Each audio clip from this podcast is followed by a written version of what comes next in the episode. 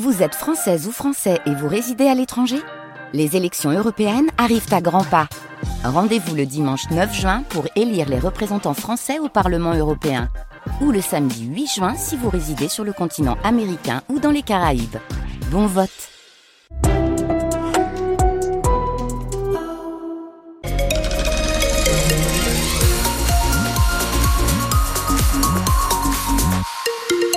Déjà quasiment à l'arrêt sur l'autoroute A. Attention, on est dans le sens Paris vers Lille.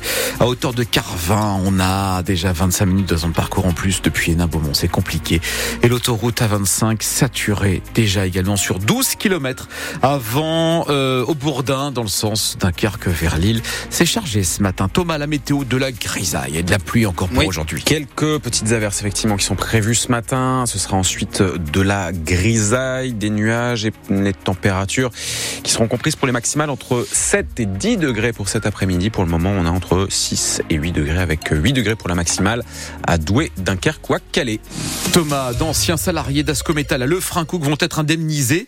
La justice le reconnaît un préjudice d'anxiété lié à l'amiante. Oui, la décision est inédite de par son ampleur et par les sommes qui vont être versées jusqu'à 10 000 euros d'indemnisation pour, pour ces anciens salariés de l'acierie des dunes. Au mois de mai, l'association de défense des victimes de l'amiante du littoral dunkerquois a porté devant les prud'hommes plus de 200 dossiers. 140 ont déjà reçu une réponse positive.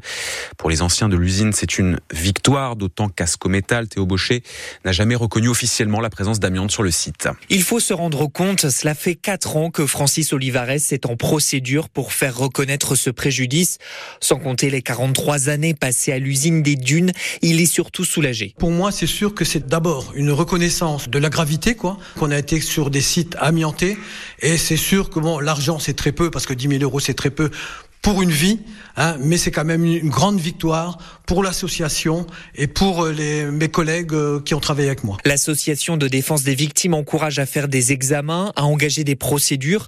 Le président, Claude Tange, est très remonté car il sait que les dangers de l'amiante sont encore très présents aujourd'hui. Le combat n'est pas fini et ne sera jamais fini. Parce que on démantèle actuellement la scierie des dunes qui est blindée de poussière d'amiante. Donc on est occupé de contaminer les salariés qui font ça, mais on contamine aussi les gens qui sont aux alentours par des poussières d'amiante. Donc le combat n'est pas encore fini. Surtout parce qu'un cancer de l'amiante peut se déclarer des dizaines d'années après exposition.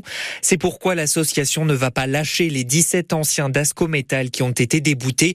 Elle va faire appel pour chacun d'entre eux. Un reportage de Théo Baucher. La direction d'Ascométal n'a pas répondu à nos sollicitations. Elle ne nous a donc pas dit si elle comptait faire appel elle-même de son côté. À Roubaix, un homme placé en détention provisoire pour des soupçons de viol et d'atteinte sexuelle, un éducateur qui travaillait au RC Roubaix.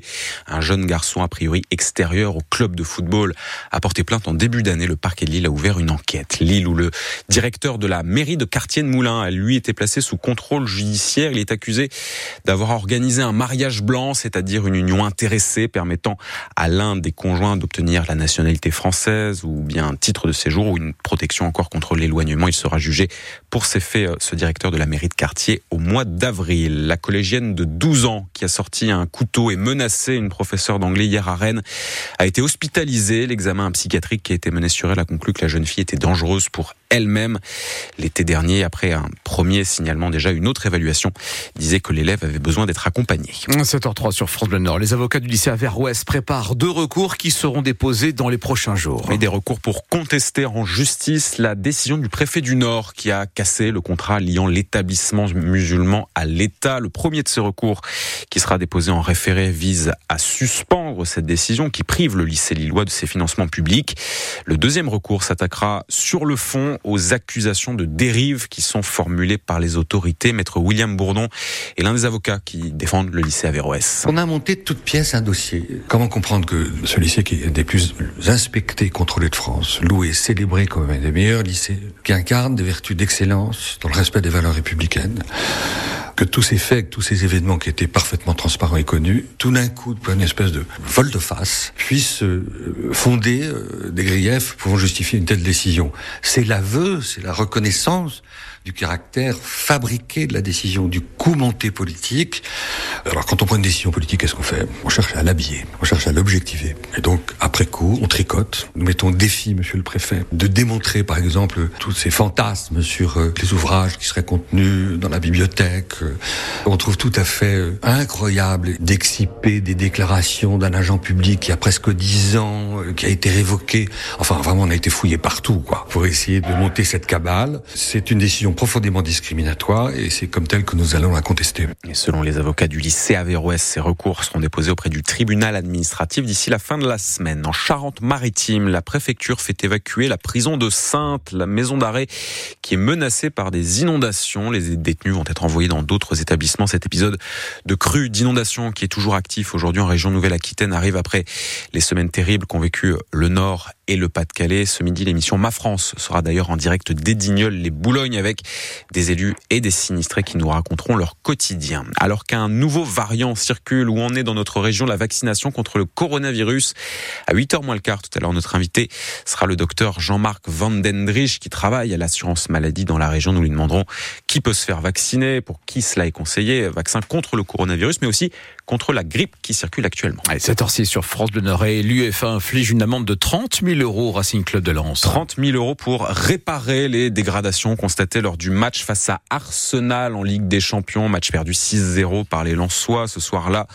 L'instance européenne a relevé à l'Emirates Stadium de Londres des jets de projectiles, des fumigènes, une cinquantaine de sièges ont aussi été cassés. Les supporters du LOSC n'ont pas intérêt à casser quoi que ce soit puisque c'est au stade Pierre Mauroy que se joue le stade, le match de ce soir. Lille Klaxvik en Ligue Europa Conférence comme pour Lens avant-hier.